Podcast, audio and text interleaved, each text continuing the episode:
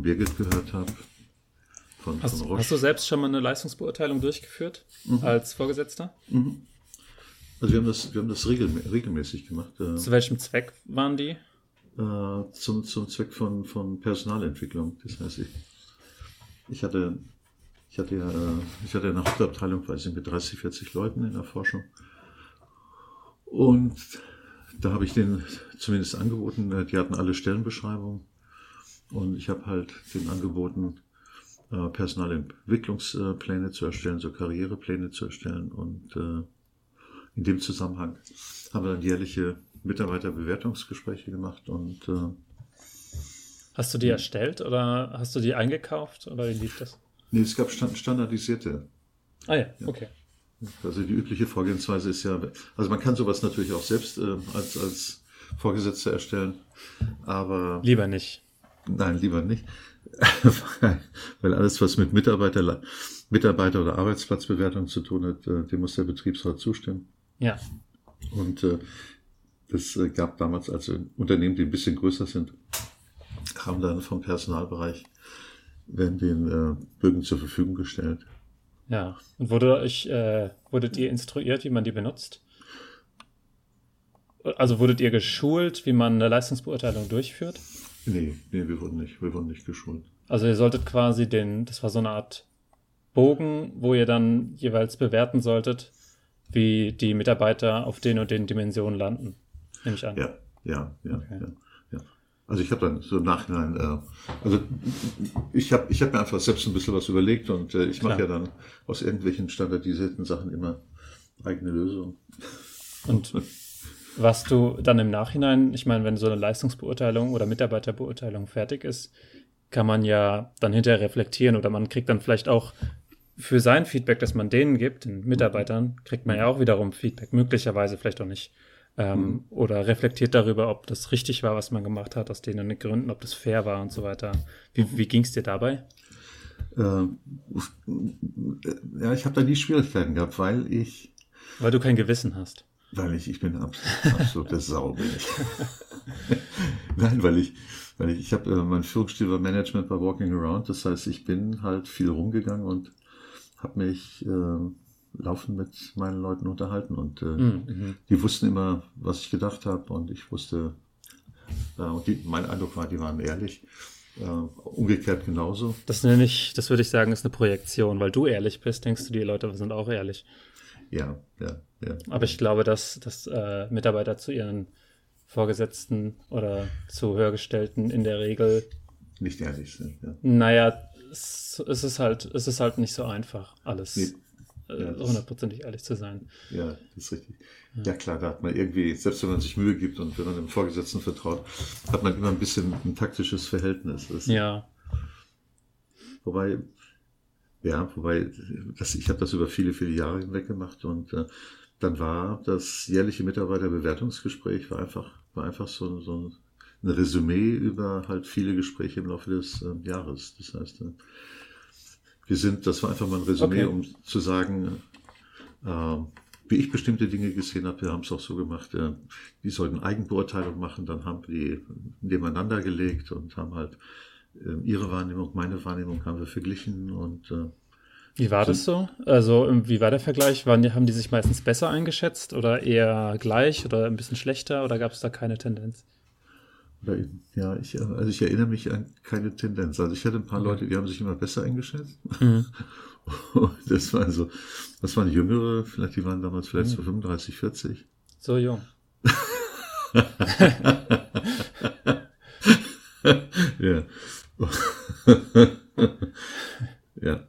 Und äh, ja, das war, weder meine Beurteilung noch die Beurteilung äh, meiner Mitarbeiter waren irgendwie absolut gesetzt, sondern das war einfach für mich dann äh, so ein Ausgangspunkt, um einfach über unsere Wahrnehmung zu sprechen und äh, äh, dann auch darüber zu sprechen, welche, welche Arten von, von, von, von Entwicklungsmaßnahmen Sinn machen. Kam es auch mal vor, dass jemand aufgrund des, also dass jemand dachte, okay, hier bin ich ein bisschen unfair bewertet worden, vielleicht, vielleicht auch nicht ähm, aus böser Intention von dir, sondern einfach, weil was übersehen wurde und dir wurde es dann erklärt und dann hast du gesagt, ja, stimmt und zurückgerudert? Ja, also es gab einen, der, nachdem ich die IT übernommen habe in der Forschung, der, äh, der der Ansicht war, dass er eigentlich mein Stellvertreter sein sollte und mhm. der hat sich dann halt überschätzt und ich habe dann halt einen anderen genommen und habe ihm das auch erklärt. Okay. Äh, und äh, das hat sich, ich habe ihm halt gesagt, äh, wir empfehlen einfach, empfehlen einfach die Fähigkeit, äh, sich selbst zurückzunehmen und, und diplomatisch zu sein und mhm. andere einzubinden. Und das hat ihm nicht geschmeckt, aber äh, das, äh, also wir haben immer wieder darüber geredet und äh, er hat halt gemerkt, dass, äh, dass mir daran lag, dass, äh, dass er sich zu seinem eigenen Vorteil, zum Vorteil äh, der Forschung äh, weiterentwickelt und das habe ich glaubwürdig rübergebracht. Also sagen wir, dass also Personal- oder Leistungsbeurteilung klingt, klingt so nach einer punktuellen Bewertung. Das ist zumindest ja. ein Modell. Und das, das muss man nicht so machen, sondern und man vor allem, wenn man, vor allem, wenn man immer den Blick von oben nach unten hat. Der Chef, die Chefin beurteilt immer den Mitarbeiter. Ja. Dann, ist ja auch so. Äh, ja, das ist, äh, ja. ja. Aber es gibt ja verschiedene Gründe, warum man eine Beurteilung äh, macht. Also das, was du erzählt hast, was bei dir war, ähm, war jetzt zur Pers Personalentwicklung. Ja. Es gibt ja aber noch die Beurteilung, die ist mehr, die ist eher top-down in dem Sinne, dass da einfach monetäre Interessen dahinter stehen, dass man die Leute beurteilt und denen entsprechend äh, eher vergütet, vielleicht mhm. mit einem Bonus, mhm. ähm, aufgrund von verschiedenen Herangehensweisen, Eigenschaften, Dinge, die man erreicht hat, also Zielsetzung und Erreichung und so weiter. Mhm. Das steht ein bisschen auf einem anderen Blatt Papier als diese Entwicklung. Und es steht nochmal auf einem anderen Blatt Papier als einfach nur die Information für die HR, sagen wir, oder die, die Personalentwicklung, sagen wir, die Personalentwicklung will tatsächlich feststellen, wo Potenziale sind, um ja. die dann zu fördern, ähm, dann ist es weniger ein urteilender Charakter. Mhm. Naja, wobei, so ganz lässt sich das wahrscheinlich nicht trennen. Aber wenn es jetzt um, um monetäre Sachen geht, dann ist es tatsächlich du hast hier was Gutes geleistet und hier was Schlechtes und daraus kommt der Wert, den du aus unserer Sicht jetzt erhöhst oder verringerst. Also auf deinem Gehaltszettel letztendlich. Mhm.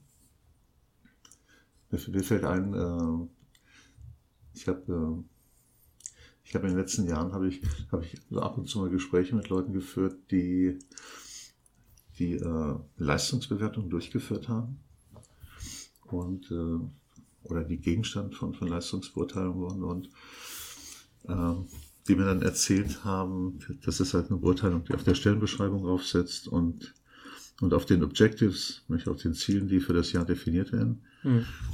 Und äh, dass es da, wie eigentlich bei allem oder fast allem, Vor- und Nachteile gibt. Also es ist einmal schön, wenn, wenn es äh, eine Grundlage für Leistungsbeurteilung, Ziele gibt, Andererseits gibt es dann unter Umständen auch die Neigung, Ziele so zu definieren, dass man sie auf jeden Fall erreicht, weil man dann weiß, äh, ich bekomme halt einen Bonus im Oktober, November, Dezember. Ja. Und äh, die Ziele werden dann nicht unbedingt als, als Challenge definiert und äh, bringen dann nicht unbedingt das Unternehmen weiter. Ja, richtig. Dazu kommt noch das Impression Management, davon habe ich, glaube ich, letztes Mal erzählt oder vorletztes Mal. Mhm. Das ist, wenn sich dann Mitarbeiter angenommen, du wirst darauf dafür, du wirst danach beurteilt, wie du dich verhältst. Mhm. Also kooperativ oder dass du oft was nachfragen musst oder eben nicht und selbstständig arbeiten kannst. Und so kannst mhm. du natürlich, wenn du oft in Gegenwart von deinem Chef bist, auch einfach so handeln, dass es so aussieht, als würdest du die und die Kriterien erfüllen, einfach nur um eine gute Be Beurteilung zu kriegen, was dich aber letztendlich dann davon abhält, wirklich gute Arbeit zu leisten. Zum Beispiel, wenn du was nachfragen müsstest, aber dann einfach nicht nachfragst, weil du meinst, okay, wenn ich jetzt frage, wirklich unwissend mhm. und äh, das landet schlecht auf meiner, auf meiner Beurteilung. Ich kriege weniger Geld am Ende des Tages. Mhm. Äh, dabei wäre es eigentlich sinnvoll nachzufragen. Ja, ja, ja. Und da muss man natürlich auch als, als beurteilende Person aufpassen. Erstens, dass einem das nicht dass einem das nicht entwischt, dass jemand Impression Management betreibt. Und zweitens, dass man am besten sollte es gar nicht erst dazu kommen. das ist natürlich ein ziemlich schwieriges Unterfangen, weil man kann es eigentlich, eigentlich kann man es schlecht sehen. Sag mal, Und schlecht kann- verurteilen, äh, ver, verhindern. Ich meine, sehen kann man es äh, vielleicht. Ja, weiß ich. Also sagen wir, jeder, jeder hat ja Eitelkeiten. Und wenn, wenn, Hm. wenn jetzt ein Mitarbeiter diese, die Eitelkeiten des Vorgesetzten kennt und sie dann bedient, entweder im Beurteilungsgespräch, im Leistungsbeurteilungsgespräch oder ein paar Tage davor, ich glaube, du hast dann irgendwann mal in den letzten Wochen, glaube ich jedenfalls du, so den Begriff Nikolaus-Effekt oder Kleber-Effekt. Da gibt es so verschiedene Effekte. Nee, die habe ich beide nicht erwähnt, aber ich weiß auch nicht, Okay. was das heißen sollte. Ah, okay. Das sind dann, du hast ja gerade von Impression Management. Management gesprochen. Und im Deutschen gibt es dann, äh, gibt es dann Begriffe Nikolaus-Effekt, dass man äh, so die Begründung oder der Grund für, für diese Bezeichnung kommt daher, dass äh, kleine Kinder, wenn sie halt wissen, dass der Nikolaus äh, kommt und, Ah, ach so. Ich verstehe. und halt ein paar Tage vorher, Wochen vorher ganz brav sind, weil der Nikolaus in seinem Buch nachschaut und, und nachsieht, ob das äh, Kind brav war oder, oder nicht.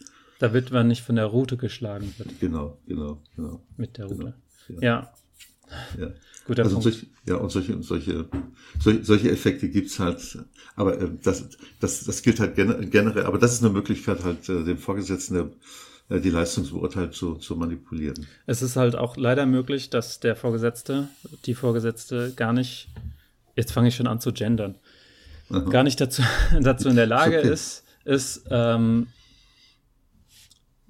die, das, was tatsächlich zu beurteilen ist, korrekt zu beurteilen oder einfach Ja. oder auch korrekt wahrzunehmen. Und da gibt's, du hast ja bestimmt ähm, schnelles Denken, langsames Denken gelesen Ja, von Kahneman und da geht es um so ein paar mh, Attributionsfehler und Beobachtungsverzerrungen und Beobachtungsfehler und da gibt es so ein großer Haufen. Die Arbeit, die ich geschrieben habe, umfasst auch sehr, sehr viele von diesen Fehlern. Ich glaube Okay. irgendwie sieben Attributionsfehler und Wahrnehmungsfehler Nummer fünf oder so. okay. Und die spielen alle dann hinterher dazu rein, dass der Beurteilende möglicherweise einfach nicht objektiv wahrnimmt, was, was Sache ist. Und das ist, das ist der größte Punkt. Eigentlich die Objektivität versus Subjektivität. Weil Subjektivität ist natürlich problematisch, wenn du, wenn du willst, dass was fair ist am Ende. Und Subjektivität und Objektivität ist halt schwer zu erreichen, ganz einfach, weil das letztendlich immer noch Menschen sind. Und da habe ich mich mit befasst, wie man eigentlich damit umgeht, mit dem Dilemma subjektiv und objektiv. okay. Hast du da ein Beispiel? Ein Beispiel. Hm, gut, ich weiß jetzt nicht, wie du das meinst mit Beispiel genau. Also, Ich meine, Beispiel, du hast von sieben Ja. At- Attributionsfehlern gesprochen, Ach so. dass, du einfach, dass du einfach mal ein oder zwei nennst. ja, zum Beispiel, das, das hast du bestimmt schon mal gehört, der fundamentale Attributionsfehler. Also, das, der besagt, das ist von, äh, von Fritz Heider, einem der ersten, die die ähm, Attribution beschrieben haben, sozusagen. Also ganz kurz zur Erklärung. Attribution bedeutet, dass du, Hartwig, für mich eine bestimmte, du bist für mich eine Person mit bestimmten Eigenschaften. Zum Beispiel, du bist ehrlich oder du bist äh, nervig und so weiter. Das war jetzt ein Scherz. Ähm, Oder, oder entschuldige, oder Cla Cla Claudias Farbtest, ich bin der gelbe Typ. Ich weiß jetzt aber nicht, was der gelbe Typ heißt. Ich, ich auch nicht. Na dann, dann bist du halt so ein gibt- gelber aber, Typ. Aber es gibt ja häufig so Farb- Farbattribute, die einem bestimmten äh, charakterlichen Eigenschaften zugeordnet werden, wenn man Tests macht. Aber Gut, wenn man jetzt aus der tiefen Psychologie mit Farben arbeitet, das könnte natürlich sogar sein, aber ich glaube, dass es eher, dass die Farben wahrscheinlich teils symbolisch sind bei der Frau Ja. äh, Arendt, Claudia. Ähm, jedenfalls der fundamentale Attributionsfehler besagt, dass wenn ich dich beurteile, dann beurteile ich dich eher be beurteile ich eher deine ähm, Charaktereigenschaft und sag nicht, okay, das und das, was du tust oder was ge geschehen ist, machst du, weil die Situation es verlangt hat, sondern weil du einfach so bist. Und diese Überbewertung von, von einer Disposition, also von einem, von einem Charakter, das ist so, das passiert so vielen Menschen eigentlich konstant, dass man das als fundamentale Attributionsfehler bezeichnet hat. Das heißt auch Korrespondenzverzerrung. Und da gibt es noch den gegenteiligen Effekt, dass wenn man über sich selbst nachdenkt, warum man jetzt so und so gehandelt hat, dann bewertet man eher die Situation, in der man sich befindet hat, warum man so gehandelt hat, ist eher die Situation für verantwortlich als die persönliche Eigenschaft, der persönliche Charakter. Das wird dann noch ein bisschen komplizierter, wenn du ähm, über Erfolg oder Misserfolg sprichst. Sagen wir, du machst jetzt was, ähm, sagen wir, der Podcast ist jetzt extrem, ex extrem erfolgreich und wir hinterher sind der Meinung, ja, das ist, äh, wir haben das einfach gut hingekriegt, das passt, ähm, das ist, weil wir uns so gut verhalten haben, weil wir, weil wir alles richtig gemacht haben. Gegenüber könnte man auch sagen, dass wir Glück hatten, dass die Situation irgendwie einen Einfluss hatte und so, aber der, die wird dann eher unterbewertet. Das ist der selbstwertdienliche Fehler. Weil mhm. man, für, wenn man sich selbst beurteilt, natürlich eher sich selbst mh, hm, hochpusht, sozusagen. Das ist natürlich nicht bei allen Leuten so. Genau. Dann gibt es noch den, das sagt dir wahrscheinlich was, Primacy und Recency-Effekt. Ja. Sagen wir, ein Mitarbeiter ist jetzt im, in der Beurteilungsperiode, also der wird im Mai beurteilt mhm. und von vom Mai vor, des Vorjahres bis zum Mai ist sozusagen die Beurteilungsperiode. Da wird alles aufgesammelt vom, vom Vorgesetzten ähm, an Informationen, was, was war gut, was war schlecht. Wenn der Vorgesetzte jetzt aber nicht unbedingt sich Notizen macht, mhm. dann ist der erste Eindruck, das heißt Anfang des letzten Jahres, sozusagen sehr, sehr prägnant, weil durch den Primacy-Effekt der erste Eindruck einfach eine besondere Bedeutung hat. Mhm. Weil man am Anfang denkt, okay, die Beurteilungszeitraum geht jetzt los, ähm, mal schauen, wie er sich macht und dann macht er sich halt erstmal vielleicht richtig gut, dank mhm. Impression Management. Und äh, dann geht es ein bisschen in Vergessenheit und dann kommt der Recency-Effekt irgendwann. Das heißt, irgendwann später wird wieder ein bisschen genauer geschaut, weil bald steht ja die Leistungsbeurteilung an. Und dann bleibt das, was hinten passiert, auch ein bisschen stärker hängen. Deswegen, die Sachen, die in der Mitte passieren, sind dann einfach ein bisschen weniger wichtig. Und auch das ist einfach ein typischer Fehler, den, der einem unterlaufen kann, vor allem wenn man darüber nicht Bescheid weiß. Und das ist einer der größten Punkte tatsächlich, ist einfach darüber Bescheid zu wissen, was mhm. es alles, was alles passieren kann. Es gibt noch wesentlich mehr, also der, der, na, der Halo-Effekt, sagt ja wahrscheinlich auch ja, was. Ja, ja. Hat auch wahrscheinlich ein bisschen mit Impression Management am Ende zu tun. Ähm, den Ex der, es gibt den Extremitätseffekt, das heißt, Dinge, die besonders prägnant sind, besonders krass sind und sowas, die überschatten ganz viele andere Sachen zum Beispiel. Also falls jetzt irgendwas ganz Besonderes passiert, warum auch immer, dann ist es nur eine Sache, die passiert ist letztendlich, aber vielleicht wiegt sie 50 Prozent der Gesamtbeurteilung oder so. Und aus dem Grund ist es eigentlich wichtig, dass Vorgesetzte entweder sich sehr stark damit befassen, was sie da machen, mhm. oder halt geschult werden. Und es gibt mhm. auch extra, weil bekannt ist, dass diese ganzen Fehler entstehen können, ähm, gibt es auch extra Schulung. Da gibt es komplette Ansätze, wie man schult und so weiter.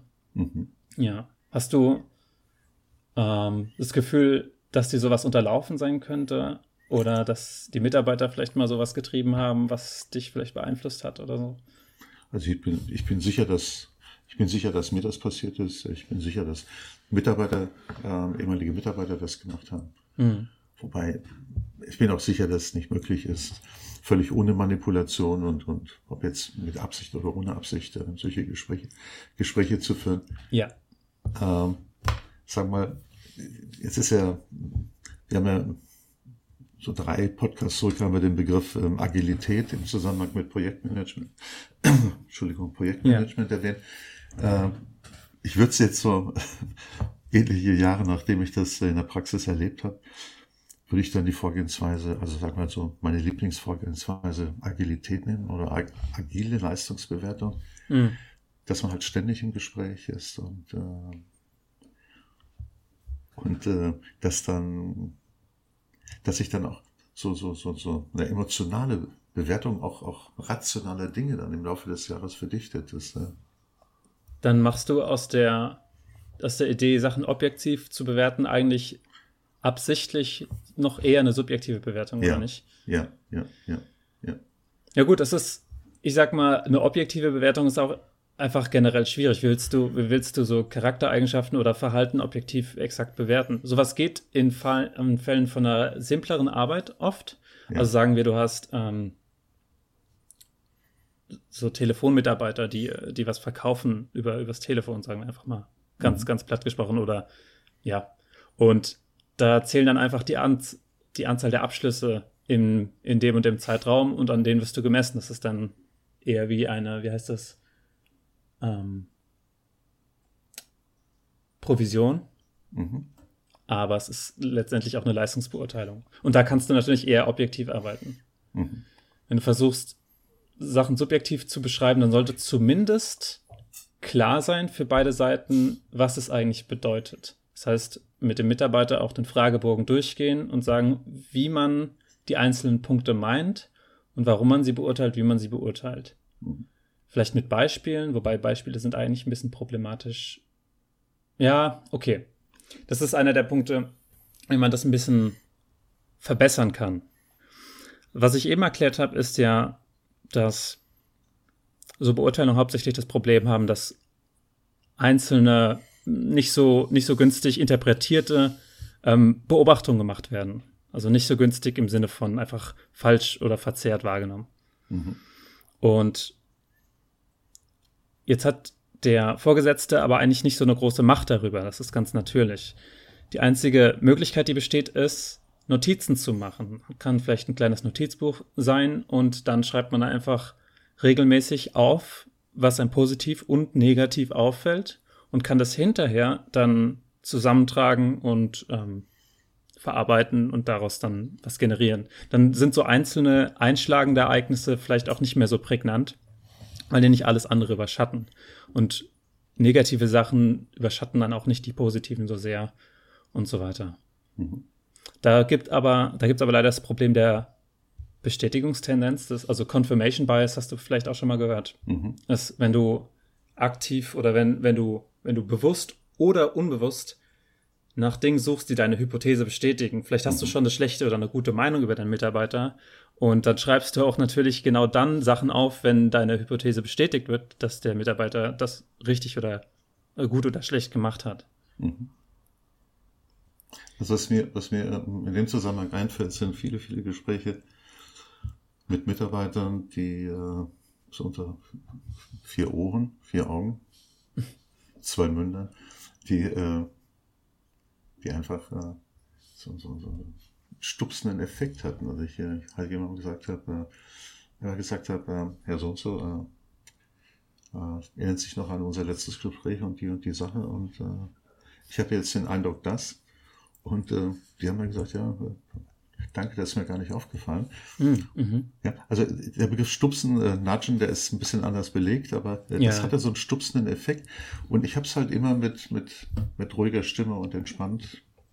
Aber vor allem nicht innerhalb der Leistungsbeurteilung, wenn die Katze Nein. schon im Sack ist sozusagen, ja. sondern, ja. sondern zwischendurch. Das ist, das ist, glaube ich, ein sehr, sehr gutes Vorgehen. Also, weil dann gibst du der Person die Möglichkeit, darüber zu reflektieren. Und das ist eines, eines der wichtigsten Instrumente des Mitarbeiter haben.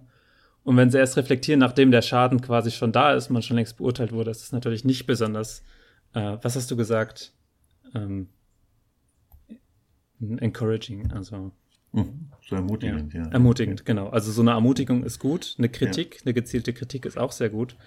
Aber wenn sie halt dann schon man wurde ein Jahr lang beobachtet, wie man was schlecht macht und dann am Ende danach beurteilt und dann wird es einem erst gesagt, das ist ja nichts. Also dann ja. hätte man es ja lieber früher erfahren und weil man es vielleicht nicht wusste.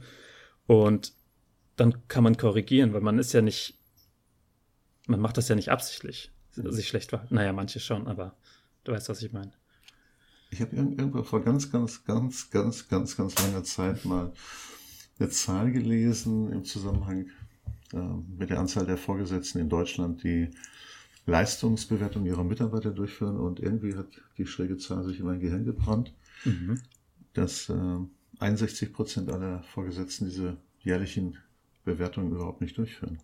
Nicht durchführen? Nicht durchführen. Von denen, die sie durchführen sollen oder insgesamt?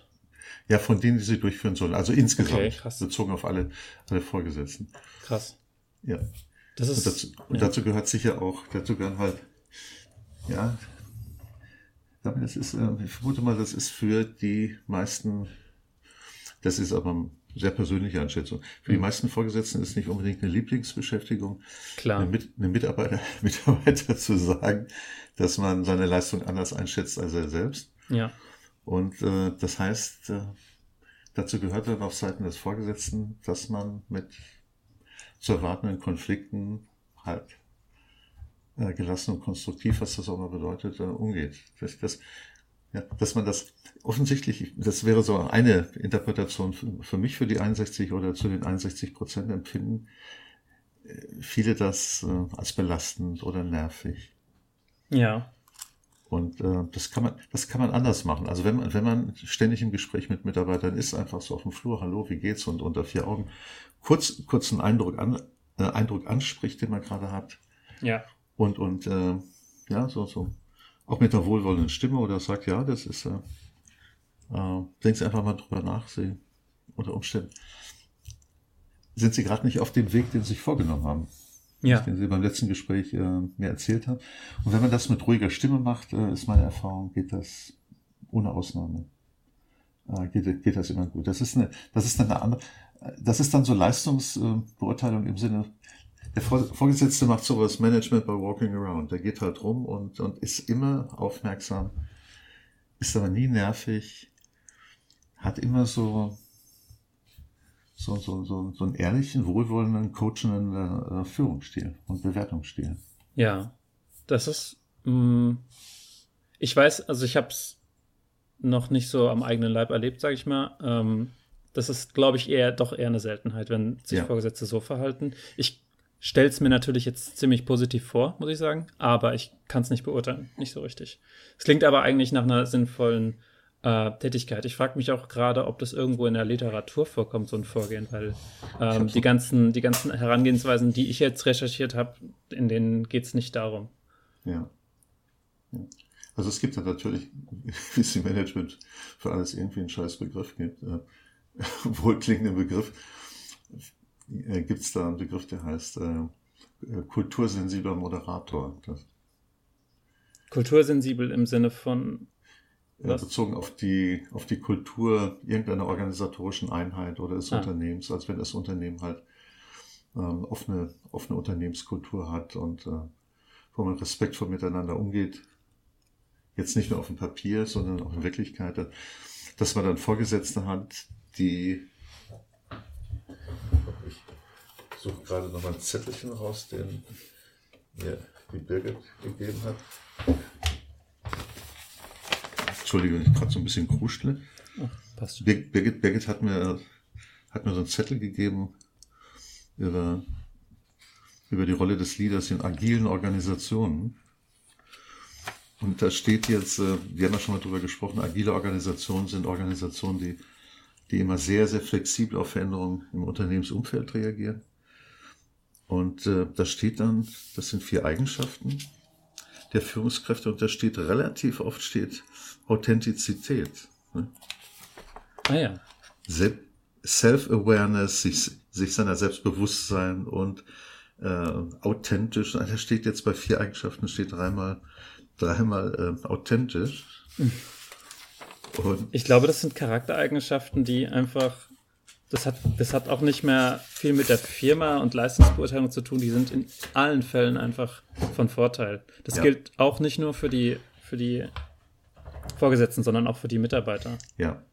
Die haben ja auch letztendlich ein bisschen, mh, hm, die sind ja mit dafür verantwortlich, wie sowas abläuft. Ob sowas am Ende positiv oder negativ gesehen wird. Manche sehen vielleicht in Kritik nur Kritik oder vielleicht sogar Kritik an der Person.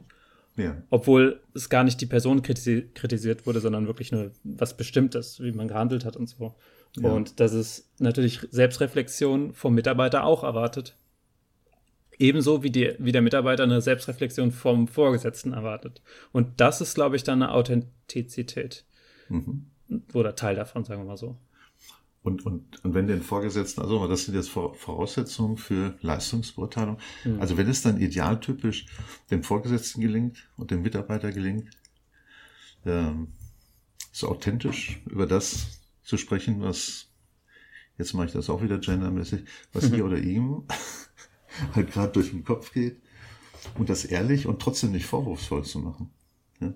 ja. Dass man dann durchaus sagt, ja, äh, äh, vielleicht auch zu Beginn einer Leistungsbewertung, dass man einfach sagt, äh, äh, eigentlich habe ich heute keinen Bock dazu, aber ich, ich schlecht aufgestanden und schlecht geschlafen, aber äh, dass man dann auch so eine Brücke schlägt und sagt, aber mir, mir ist einfach wichtig, dass wir uns mindestens einmal im Jahr, dass wir alle die Eindrücke, die wir gesammelt haben, dass wir über die sprechen und sie sind mir einfach zu wichtig und, und, und äh, so, Mitarbeiter ist mir äh, so wichtig, dass jetzt unabhängig von meiner persönlichen Befindlichkeit, dass wir darüber, dass wir darüber reden, dass, dass es auch so ein bisschen jetzt nicht manipulativ, so ein bisschen gefühlig ist und ehrlich, auf eine ehrliche Weise äh, mhm. gefühlig ist von, von beiden Seiten.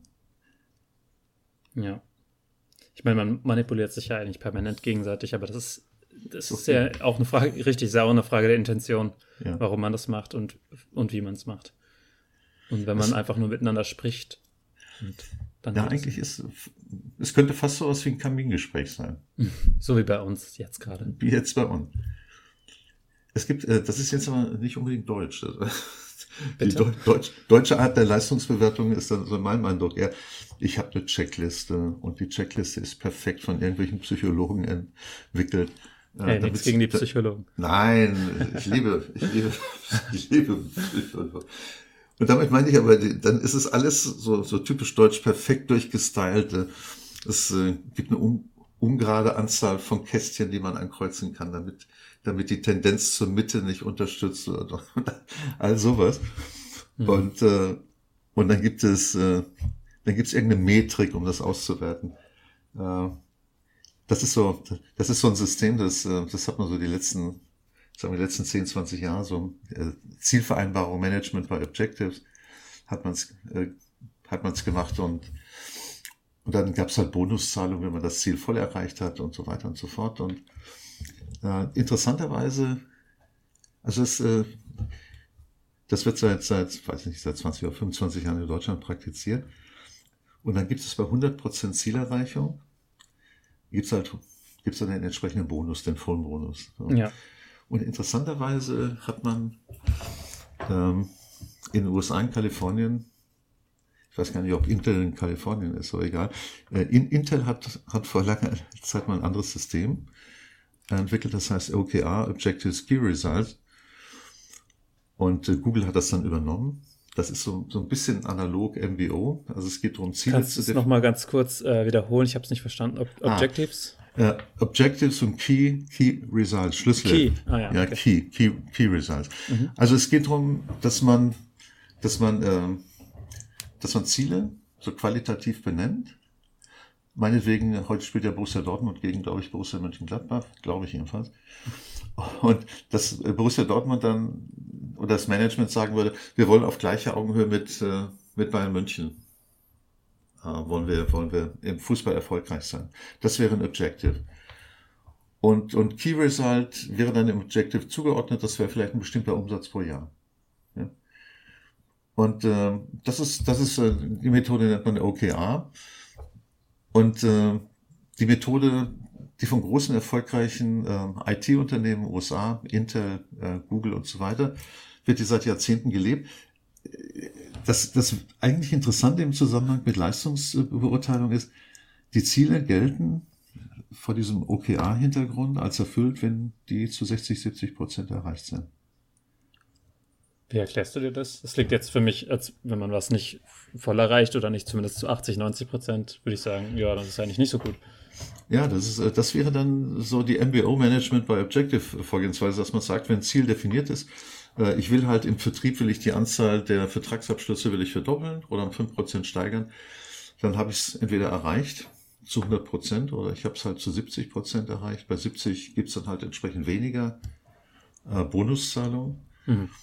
Und bei diesem, bei diesem eigentlich, eigentlich so, sagen wir so, in Gänsefüßchen Lupenrein-System, das in Deutschland häufig praktiziert wird, MBO, nicht? 100 Prozent ja. ist 100 Prozent und nicht 60, äh, führt es dazu, dass die Leute so Workarounds entwickeln, so Scheißereien. Das ist, Hauptsache, es ist irgendwie rein technisch gesehen äh, erfüllt. Genau. Also entweder definiert man, da gibt es mehrere Möglichkeiten, die Ziele so, dass man die leicht zu 100 Prozent erreichen kann. Und äh, vielleicht kann der nächste Vorgesetzte das noch beurteilen, der übernächste kann es in der Regel nicht mehr. Hm. Und äh, das Zweite ist dann, dass man die Fortschritte halt so dokumentiert, dass der Eindruck erweckt, erweckt wird, man, man erfüllt die wirklich. Und irgendwie ist dann die Art äh, von, von, von Intel und Google ist dann irgendwie von, aus meiner Sicht mit das ist eine weise Art, damit umzugehen. Denn die Leute verwenden dann in einem anderen System, MBO, mit 100 Prozent eigentlich unnötig viel Zeit, um zu bescheißen. Ah, okay. Ja, das, das ist einleuchtend, finde ich. Und dann finde ich es dann finde ich es äh, sinnvoller zu sagen, okay, 60, 70 Prozent, das ist äh, Zielerreichung und wir unterhalten uns einfach zwischendurch hm. und versuchen ehrlich miteinander umzugehen. Wir sind gerade sehr stark bei der, bei der objektiven Leistungsbeurteilung, wo man tatsächlich an was genau messen kann, ja. was, was funktioniert hat und nicht. Ja. Das ist auch ein sehr wichtiger äh, Kern, Kernaspekt von der Leistungsbeurteilung, aber wahrscheinlich der ein bisschen leichter zu vom, vom Durchführen der Beurteilung ist es wahrscheinlich ein bisschen leichter. Aber dann, da ist eher das Problem, was du jetzt angesprochen hast, dass die Frage ist, wie gestaltet man sowas eigentlich so, dass es auch zu den besten Ergebnissen führt? Weil natürlich MBO ist jetzt natürlich, klingt natürlich am, im ersten Moment als sehr sinnvoll. Das ist dann wieder der, der Maximierer in mhm. uns, der dann natürlich danach strebt, alles perfekt zu machen, aber dann sieht es vielleicht am Ende auch nur danach aus, als wäre es alles perfekt. Ähm, wie heißt es? Irgendwas mit Key. Key, ja, Key Results. Okay, OKR. Ah, OKR. Objectives by Key, Key, Key, Results. Key, Key Results. Objectives sind Ziel, Zielvereinbarungen, Key ja. Results sind Schlüsselergebnisse. Mhm. Es gibt, äh, sagen wir, ich beschäftige mich jetzt seit so, sorry, ich ziehe mal meine Uhr aus, das ich hau immer auf den Holztisch und dann gibt es diese komischen Geräusche im Podcast. Äh, ich habe, äh, weiß ich jetzt seit zwei, drei Wochen eine Vorlesung, Mitarbeiterführung. Und äh, da geht es darum, da beschäftigen sich die Studenten damit, die analysieren ein Unternehmen, das heißt Morningstar. Und äh, das ist äh, Kalifornien, ich glaube, der größte Hersteller von Tomatenmark und so weiter. Aber das eigentlich Interessante, das ist ein völlig hierarchiefreies Unternehmen. Mhm. Und die machen, also auch bei der, bei der Vorbereitung auf unser Gespräch ist mir Morningstar kurz eingefallen, die machen halt Folgendes, die schließen, ja, da gibt es keinen Personalbereich, da gibt es keinen Einkauf, da gibt es keine vorgesetzten Abteilungsleitung oder sondern es gibt Leute, die machen was. Nicht? Die organisieren, die fahren Traktoren oder, oder sind für die Produktion, für die, fürs Waschen der Tomaten zuständig und so weiter. Und die besprechen, also die, die schließen Verträge ab. Das sind, die Verträge werden, da steht die Abkürzung CLU dafür, also C-L-O-U, mhm. äh, Colleague, irgendwas. Hm. Ist jetzt gerade weg. Auf jeden Fall, die schließen Verträge ab. Das wäre so, als ob wir beide zusammenarbeiten in der Firma und wir schließen Anfang des Jahres einen Vertrag ab über unseren Leistungsumfang für das nächste Jahr. Und das listen wir einfach auf und schreiben dazu Plandaten. Und dann gibt es, dann gibt es äh, täglich gibt es einen Abgleich äh, zwischen Plandaten und Istdaten. Wir sehen uns täglich, wir unterhalten uns drüber. Ja. Wir gucken, warum wir unter Umständen falsch geplant haben.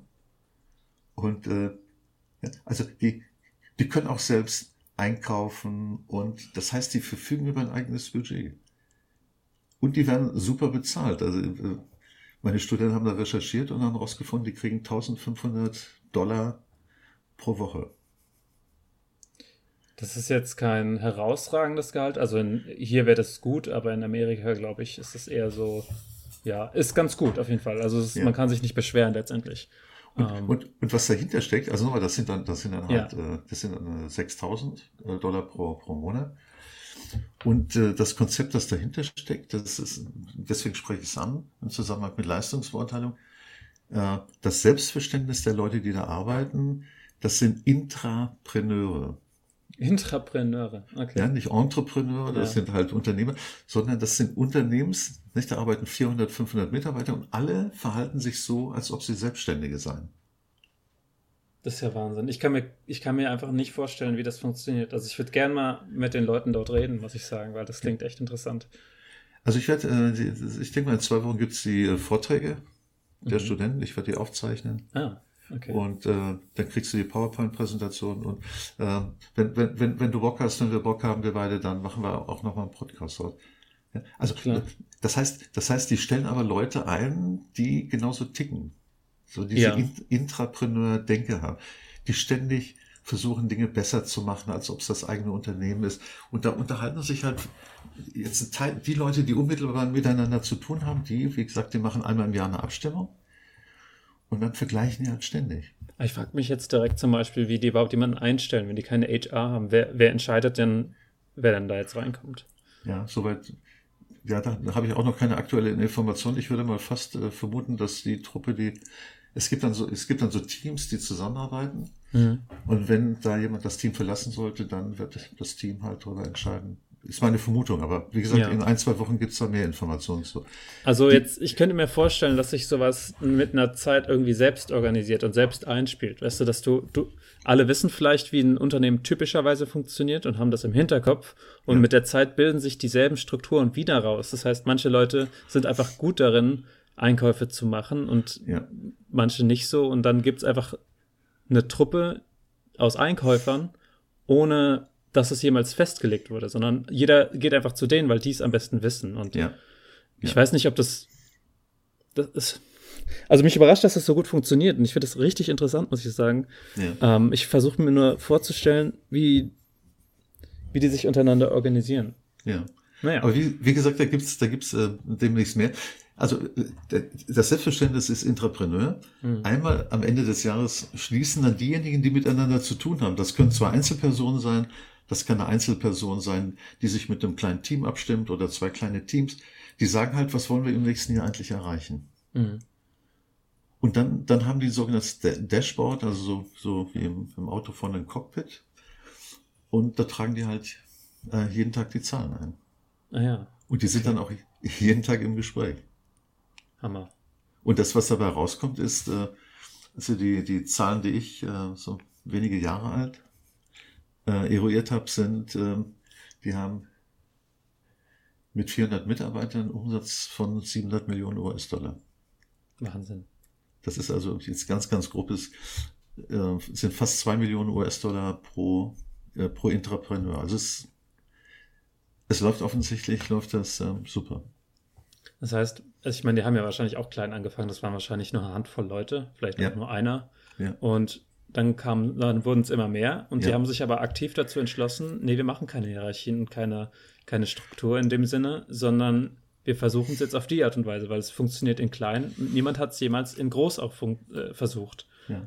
also es steckt, es steckt ja. noch, es steckt im Kopf dahinter, dass der, der, der aktuelle Eigentümer oder mhm. seit, ich glaube, seit 30, 40 Jahren gibt es die Firma, der, der, der, ist ein Anthroposoph. Also der ist dann halt, der ist Menschenfreund und äh, der hat, der hat die, die initiale Kultur gesetzt und hat festgelegt, es gibt keine Hierarchie. Hm. Und daraus, daraus leiten sich so bestimmte Dinge noch ab. Es gibt eine Stammbelegschaft. Also meine Info vor ein paar Jahren waren 400, jetzt äh, scheint 600 Mitarbeiter zu sein. Es gibt eine ja. Stammbelegschaft. Und dann gibt es saisonal bis zu 4000 Pflücker, Tomatenpflücker. Das sind dann vermutlich Mexi mexikanische äh, Tomatenpflücker die dann ob legal oder illegal halt in Kalifornien sind. Und die bekommen 15 Dollar pro Stunde. Das ist ein bisschen über Mindestlohn, glaube ich, dort. In den ja, USA. ja, ich, ja, ich weiß ist, nicht genau, wo der liegt. Ja, der ist, der ist höher als, äh, der ist höher als bei uns. Und äh, Kost und Logis sind frei. Das ist, das ist nicht schlecht. Ja. Mhm. Sag mal, also wir, wir können ja auch mal irgendwann äh, was über Motivation machen. Ähm, das scheint dazu. Da bin ich nicht motiviert zu. ja, also die sind dann, die sind dann extrinsisch motiviert, die verdienen super Geld hm. und äh, wahrscheinlich auch intrinsisch motiviert, weil sie ihre Familien, die möglicherweise noch in Mexiko sind, oder die Stammbelegschaft, äh, die kann halt, die kann jeden Tag unternehmerisch entscheiden als Intrapreneur.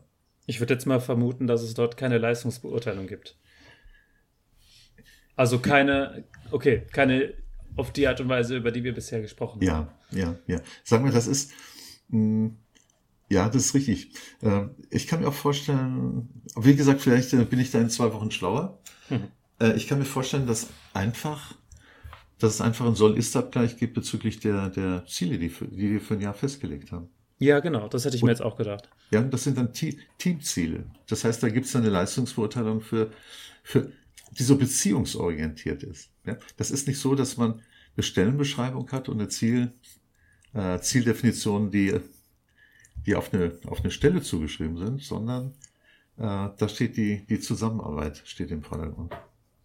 Ich habe fast das Gefühl, dass so eine Art von, von Unternehmen niemals aus einem be bereits bestehenden Unternehmen gebildet werden könnte. Stell dir mal vor, du hast eine Firma mit 600 Leuten, wo alles hierarchisch und mit Abteilungen und sowas funktioniert und man sagt plötzlich, nee, wir machen das jetzt auf diese Art und Weise. Ja. Niemals, glaube ich, könnte das gehen. Also niemals wird das jemand machen, sagen wir so.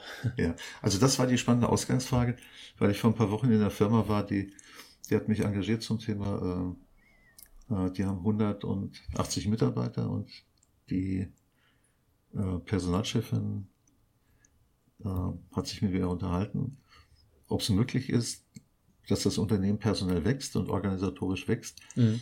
aber die Kultur nicht verliert. Ah, okay, ja, ja. Sie, ja. sie hatte halt die Befürchtung, wenn das Unternehmen größer wird, dass dann so Finanzkennzahlen in den Vordergrund äh, kommen und dass so diese Gründerwerte, Umgang auf gleicher Augenhöhe und so weiter, äh, dann zunehmend weniger eine Rolle spielen. Und äh, das, das war dann die Vorgabe für meine Studenten. Ich habe ihnen gesagt, Leute, guckt euch bitte mal äh, Morningstar an mhm. und schaut, äh, wie, wie so die Seele dieses Unternehmens ist und übertragt das dann auf ein mittelständisches deutsches Unternehmen mit, mit einer Linienorganisation, mit drei, vier Hierarchieebenen oder fünf von Vorgesetzten und MBO. Äh, also ich bin gespannt, was dabei rauskommt. Aber mein Gefühl ist das, was du hast. Also ich ja. glaube nicht, dass es geht. Hm. Naja, gut, ich sag mal, wenn eine Firma noch klein ist, und also so Hierarchien sind ja eine Sache von, von der Größe. Also es kann ja, es kann kleine Hierarchien oder flache, sagt man ja, äh, Hierarchien geben und es kann, kann größere geben. Und ich könnte mir vorstellen, dass man zumindest vielleicht ein Unternehmen skalieren kann in der Gesamtgröße, ja. aber vielleicht nicht unbedingt die, die Hierarchien so aufbauscht wie in den aktuell großen Unternehmen. Also das kann ich mir ja. schon vorstellen. Nur, dass man jetzt den Rückschritt macht jetzt nicht, nicht wertend Rückschritt, sondern ein Rückschritt ähm, funktional im Sinne von äh, so einer anarchischen äh, Struktur, das ja. halte ich auch für schwierig, ja. Aber ja. ganz ehrlich, es käme auf einen Versuch an. Es müsste sich nur jemand trauen. Und ich, Ab, absolut. das ist eher das Problem. Ich weiß nicht, wie viele Leute in so höheren Positionen es gibt, die sich sowas trauen würden. Ja, es würde, es würde, ja, das ist richtig. Äh, also es gibt Erfahrungen im Bereich äh, Teambildung. Mhm. Und äh, es gibt ja so ein Modell, das heißt Empowerment. Da geht es darum, äh, so ein bisschen platt gesagt, dass äh, Vorgesetzte sich überflüssig machen und dass sie alle ihre Kompetenzen an Mitglieder des Teams übergeben. Und dass letztlich die Teams sich selbst organisieren, so ähnlich wie bei Morningstar, dass dann einer, der sich gerne um Geld kümmert, Budgetplanung macht, der andere ja. kümmert sich gerne um Risikoanalyse und macht das. Das heißt, die organisieren sich selbst und äh, sind, äh, sind dann äh, sind autonom. Die kriegen zwar ein Ziel vorgegeben, das mhm. Ziel ist einfach, äh, der Unternehmenserfolg soll halt gesteigert werden. Aber wie die das machen, dann bei Morningstar, äh, das ist denen äh, inhaltlich überlassen. Vorgegeben ist dann nur, einmal im Jahr schließen die Verträge ab und sie unterhalten sich jeden Tag, 365 Tage oder wie viele Tage die arbeiten pro Jahr. Und äh, ja, Vielleicht ginge das ja in, in mehreren Schritten. Das, was du gesagt hast, kann ich mir ja auch vorstellen, dass so, dass jetzt in einem Team, sagen wir mal, der, der Vorgesetzte plötzlich nicht mehr die klassische Rolle von einem Vorgesetzten übernimmt, sondern genau das macht, was du gesagt hast, Empowerment. Und ja. dass das der erste Schritt ist und dass das dann alle Teams machen und dann vielleicht die nächste Hierarchieebene ähnlich auf einmal aufgelöst wird und dann das so schrittweise nach und nach sowas passieren kann. Das wäre sogar, das wäre sogar denkbar, könnte ich mir vorstellen. Ja. Also in der Literatur, in der Literatur steht, äh, in der Literatur steht, diese Art, äh, die Morningstar macht, oder es gibt auch andere Unternehmen, äh, die nennt man, das ist ein, ein, Schritt beyond, ein Schritt weiter als, äh, na, was habe ich gerade, äh, na, welcher Begriff war das gerade, den ich genannt habe? Äh, Empowerment. Empowerment. Ja. ja, es ist ein Schritt, Schritt weiter als Empowerment. Empowerment heißt halt, nochmal, der Chef macht sich, die Chefin macht sich überflüssig. Und äh, der Schritt danach, der heißt in der Literatur äh, Self, äh, Self-Managed Organizations. Mhm, mh. Die organisieren sich selbst. Eigentlich wie so Termiten äh, Kollektiv oder Ameisenkollektiv, nicht? Die, Ja. Weil die haben auch eine Königin, die Ameisen, oder? ja, das stimmt. Ja, die ist, Vielleicht muss man einfach Unternehmenskönigin äh, nennen. ja, ist richtig. Und de- nur der dient man. Ja. Und sie heißt Geld. Ja. Oder im Falle von Morningstar sagt halt irgendwer, äh, es gibt kulturelle Werte, die stehen überhaupt nicht zur Disposition und die heißt, ihr habt keinen Chef, ihr regelt das alles untereinander. Ja. Ne? Und wenn kein Geld mehr fließt, dann habt ihr halt Pech. Ja, ja, ja. Also Aber es, äh, wie gesagt, da läuft super.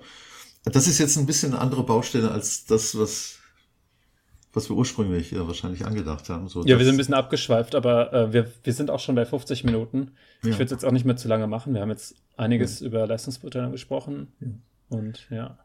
Also es gibt halt, es gibt halt, äh, so klassisch ist halt individuelle Leistungsbeurteilung. Hm. Und dann kann man das sehr, sehr streng machen und sagen, äh, äh, ich habe die Stellenbeschreibung, du kriegst Ziele, MBO, äh, du erfüllst, du erfüllst die halt nicht mit Vor- und Nachteilen. Wobei, äh, oder du sagst halt wie, wie Google, äh, 60 Prozent reicht. Oder du definierst dann halt äh, die, Leistungs, die Leistung eines Teams. Ja. Wobei ich, ich höre dann von der Freundin auch, äh, der Firma, in der sie arbeitet, dass wer halt, äh, wer halt so eine individuelle, in einem individuellen Leistungsbewertungssystem ist, der schaut auch, dass er erstmal seine, in der Regel seine persönliche Leistung äh, halt bringt und dass die honoriert wird. Und das geht dann auf Kosten, auf Kosten des über den Tellerrandes hinwegdenken. Ja. Das heißt, äh, dass man sagt, ah, das ist interessant, das könnte ich, ich glaube, ich glaube, der Robin, der, äh, der könnte damit was anfangen und dann schicke ich es dir mal rüber. Hm. Und dass sowas auch honoriert wird. Ja, und da gibt's ein, da gibt's ein System, das heißt, äh, das heißt Applaus. Okay, das kenne ich noch nicht. Ja, das ist, äh, Applaus heißt dann, also wenn, wenn, wenn, wenn du mir jetzt was zur Verfügung stellst und du schickst mir etwas zu und, äh, und ich denke dann, wow, das ist cool, was Robin mir zuschickt und das hilft mir, dann kann ich dir bis zu 200 Applauspunkte geben und jeder Applauspunkt steht für einen Euro. Ah, das ist wie das äh, Punktesystem am Ende des Tages von, von bei Harry Potter, wo die Häuser dann Punkte kriegen und dann am Ende einer kriegt den Hauspokal. Okay. Dann kriegt Und, man den Applauspokal. Ja, okay. Ja, ich finde das super. Das ist auch ein schöner Begriff. Und man kann 50 Applauspunkte geben, 100 oder 200. Äh, man muss dann allerdings nochmal seinem, die, äh, seinem Chef, seiner Chefin vorlegen. Ja. Der, der, der, das geht, das geht auf Kosten seines ähm, Applausbudgets. Also man, die, die haben in dem Unternehmen, glaube ich, drei- 0,3 Prozent der gesamten, des Personalbudgets äh, für Applauspunkte. Das ist ja gar nicht so viel. Ja, das äh, 0,3 klingt immer wenig. Ich meine, ich bin mit Internet des Unternehmens nicht vertraut, aber so früher war es halt so 50 Prozent des Umsatzes waren Personalkosten. Mhm. Und wenn Unternehmen, jetzt irgendeine Zahl zu nennen, wenn Unternehmen 50 Milliarden äh, Umsatz hat, dann hat es 25 Milliarden Personalkosten. Und 0,3 Prozent von 25 Milliarden ist eine Menge Holz. Ja, stimmt. Und dann, wenn der Chef sagt, ja, super, und äh, irgendwann ist das Applausbudget ist dann ausgeschöpft, dann geht's halt nicht mehr. Ja. Nee. Wobei noch cooler fände ich es, wenn jeder Mitarbeiter oder jedes Team so ein Budget hätte, ohne Chefs. Jedes? Ja, wieso nicht? Aber wer, wer vergibt sich das dann? Die Gegen Das Leute machen die- gegenseitig. Das machen die untereinander, ja. Hm. Und wenn man sich dann einfach nicht mag, Ja. dann kann man muss sich die halt, gegenseitig nehmen. ja, ja, dann muss man halt gelernt haben, so im Rahmen von Empowerment, wie man mit Konflikten umgeht, wie man fair. Da braucht man Spieltheoretiker, Oh ja, die richtig, sowas, ja. die sowas verhandeln und einem sagen, Ja. hey, wenn du, wenn du so anfängst, dann hast du selbst hinterher ein Problem aus dem und dem Grund, also lass Ja. es sein. Da gibt es das spieltheoretische Grundregeln für das, für das Unternehmen, Ja. warum man wenig handelt und dann, und dann läuft es. Das sind dann Ja. Unternehmenswerte. Das klingt so nach einem Klugscheißer-Ansatz. Hey, Immer weiß er das besser und immer, nie um eine Antwort verlegen. ja. Gibt es So. denn, gibt's denn für unsere Freunde, die zuhören, gibt's denn, äh, gibt's denn zum Schluss von, von dir noch irgendwie einen Tipp, um die nächsten Leistungsgespräche irgendwie, um dann Turbo zu zünden? Ähm, ja, sprecht eure, äh, die, die, wie heißt das? Personalentwickler an nach einem, nach einem Training, nach einer Schulung, weil Okay. da erfahrt ihr das meiste. Ich meine, ich habe jetzt einiges genannt, aber ich könnte unmöglich jetzt in dem Podcast eine komplette Schulung machen. Aber es gibt, also es wurde gezeigt, dass so Schulungen tatsächlich effektiv sind. Falls jemand tatsächlich Interesse hat, ähm, das Vortraining, das äh, heißt Frame of Reference Training, ist wohl, naja, laut Studien zumindest, ähm, nach einer Meta-Analyse eigentlich die effektivste Methode zur Verbesserung der Qualität von Beurteilung. Frame of Reference Training. Ansonsten würde ich noch sagen, Notizen machen, das, also vieles davon werdet ihr jetzt auch dann theoretisch beigebracht kriegen. Notizen machen ähm, und einfach auf diese, auf diese, auf diese Fehler achten, dass euch die nicht passieren. Und vielleicht eine Introspektion über eure eigenen Vorurteile. Also einfach mal in euch gehen und darüber nachdenken, warum ihr Leute vielleicht nicht mögt oder sowas, wie man sowas auflösen kann. Und Hartwig muss scheinbar weg. Das, äh, hast du eine SMS bekommen? Ja, du hast, ja. Okay. Dann würde ich es jetzt auch beenden. ja. Du bist jetzt abgelenkt. Nein, nein, nein, nein, nein. Das ist, äh, das ist eine App, der, äh, immer, immer wenn Tim, der, in Düsseldorf mal im Seminar, wenn, wenn er ein Bier trinkt und das in der App untappt eingibt, dann pinkt es hier und ich sehe immer, was er trinkt. Okay, im Augenblick trinkt er in der Wonder Bra Bar, trinkt er irgendein Bier. Okay. Und, und dann hat's halt gepinkt. Äh, vielleicht, vielleicht, vielleicht nochmal diese Introspektion, die, die, gibt's da auch noch ein Stichwort? Braucht man da einen Kumpel oder eine Kumpeline, die, mit der man ein Gespräch führt oder? Ähm, naja, da braucht man, dann braucht man schon einen sehr, sehr, sehr guten Freund, äh, dass man mit dem zusammenarbeiten kann. Ansonsten Okay. Introspektion. Oh, ich könnte jetzt natürlich anfangen mit Psychoanalyse und Carl Jung und sowas und Traumanalyse und so. Ich Okay. will jetzt aber auch nicht, ähm, weil in der Kürze sowas zu erklären, dann kriegt man direkt den Eindruck, dass sowas komplett unwissenschaftlicher Humbug ist. Deswegen würde ich das jetzt eher sein lassen. Wir können natürlich irgendwann mal darüber sprechen, ja. Okay, okay. Ja, super. Dann, Dann. Hartwigs hat mich sehr gefreut an die. Zuhörer. Ähm, es gilt nach wie vor, wenn es Vorschläge gibt für Themen, dann nehmen wir die sehr, sehr gerne auf, weil ähm, was wir immer wieder sagen ist, wir haben sehr, sehr viele Themen, mit uns, uns gehen sie nicht aus, aber mit euch zusammenzuarbeiten wäre mir wirklich eine Ehre. Deswegen einfach eine Mail schicken an entweder robin.comon.de und was Ja. ist deine Mail? Nee, Robin reicht. Ja, stimmt. Ich verwalte die Podcasts. Du bist, sowieso. du bist der Chef, Podcast-Chef. Also. Deswegen- So, dann, liebe Freunde, macht's gut. Robin, alles Gute, schönes Wochenende. Und wir Schönes hören Wochenende. am Dienstag Jawohl. voneinander. Ja? Mach's gut. Okay. Mach äh, keine artistischen Sprünge übers Wochenende schon. nee, ich habe doch jetzt schon mein. Ist noch nicht verheilt. Okay. Also alles Also, Gute. Ne? Ciao, Ja, ciao. dir auch. Ciao.